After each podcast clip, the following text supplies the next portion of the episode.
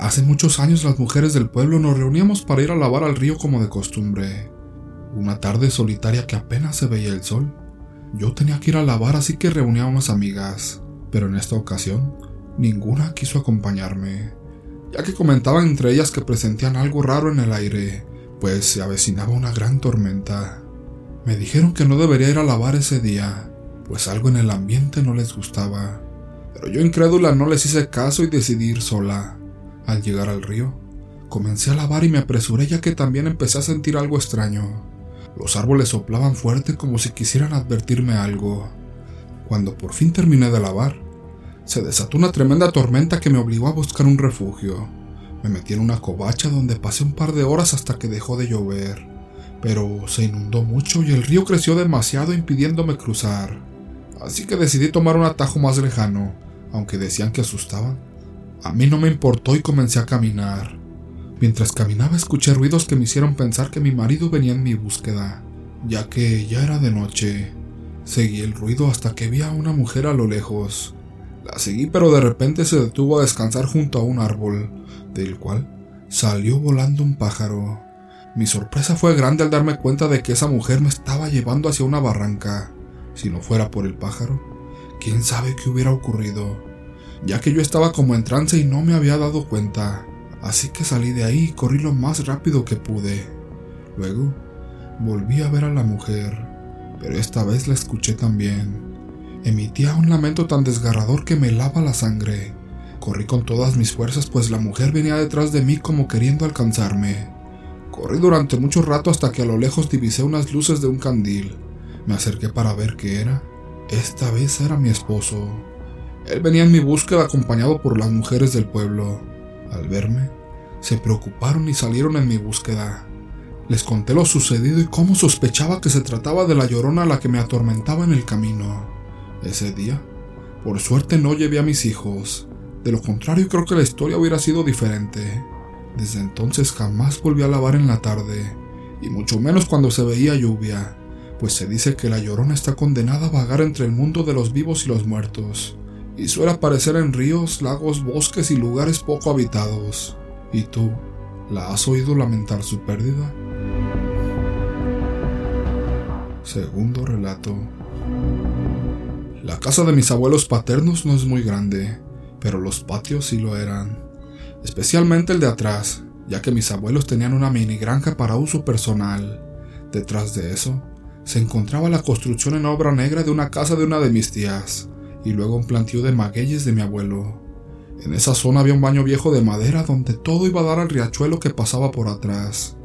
Ahí estábamos mis primos, mis hermanos y yo.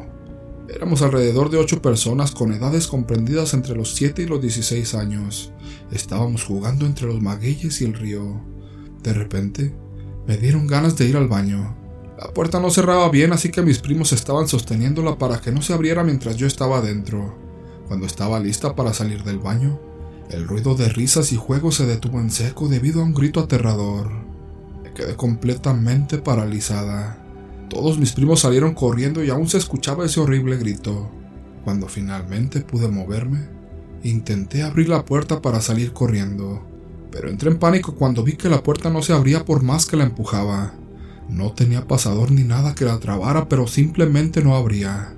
Solo habían pasado cinco segundos y el grito seguía resonando en el aire. Sentí un frío aterrador que recorría mi espalda y se extendió por todo mi cuerpo mientras golpeaba la puerta. La empujaba y gritaba. En ese momento, llegué a pensar que me iba a morir ahí atrapada en ese pequeño baño. Cuando finalmente conseguí abrir la puerta, salí corriendo. Llegué hasta el patio y encontré a todos mis primos pálidos y asustados. Algunos estaban llorando, pero yo simplemente tenía un nudo en el pecho. El grito había dejado de escucharse.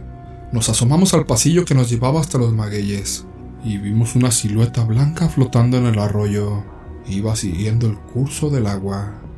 Mi abuelo nos dijo más tarde que esa había sido la llorona y que él ya la había visto y oído en ocasiones anteriores. Nos advirtió que nunca dejáramos que nos viera de frente, ya que podríamos morir del susto. Desde ese día Nunca volvimos a jugar en esa zona. Tercer relato. Muchos han escuchado historias o relatos sobre la Llorona, y se dice que hay más de una en varios países, pero ¿qué decir de México? Muchos la han visto o quizá la han escuchado. Se dice que si la escuchas de lejos está cerca, y si la escuchas de cerca está lejos. Bueno, en mi vida la he escuchado varias veces ya que vivía en una colonia cerca del río Bravo en la ciudad de Reynosa. Recuerdo que tenía unos 16 años cuando la escuché, pero no le di tanta importancia en ese momento. Era temprano por la mañana. En la madrugada, me dije a mí misma que me dormiría un rato más y después averiguaría qué es lo que se escuchaba. Pasaron las horas y me desperté. Comencé a averiguar con mis vecinos y ellos también la habían escuchado. Dijeron que era la llorona. Luego, pasaron algunos años y cuentan que algunos hermanos estaban descargando material de una camioneta para construir casas de madera. Dicen que estaban bajando madera cuando vieron que a su lado pasó el alma en pena de una mujer de blanco con pelo largo y suelto. No se le miraba el rostro, pero pasó lamentándose y los hermanos dejaron caer la madera y comenzaron a orar por esa alma en pena. Después la escuché de nuevo cuando tenía unos 25 años aproximadamente. Era alrededor de las 7 de la mañana y mi ex y yo la escuchamos. Él se tapó con la cobija ya que era muy miedoso y yo decidí salir a ver si la podía ver. Pero para mi mala suerte, no la vi aunque se escuchaba cerca. Pasaron meses y la volvimos a escuchar, pero esta vez fue de noche. Mi excuñado me dijo que también la escuchó y que se le puso la piel de gallina.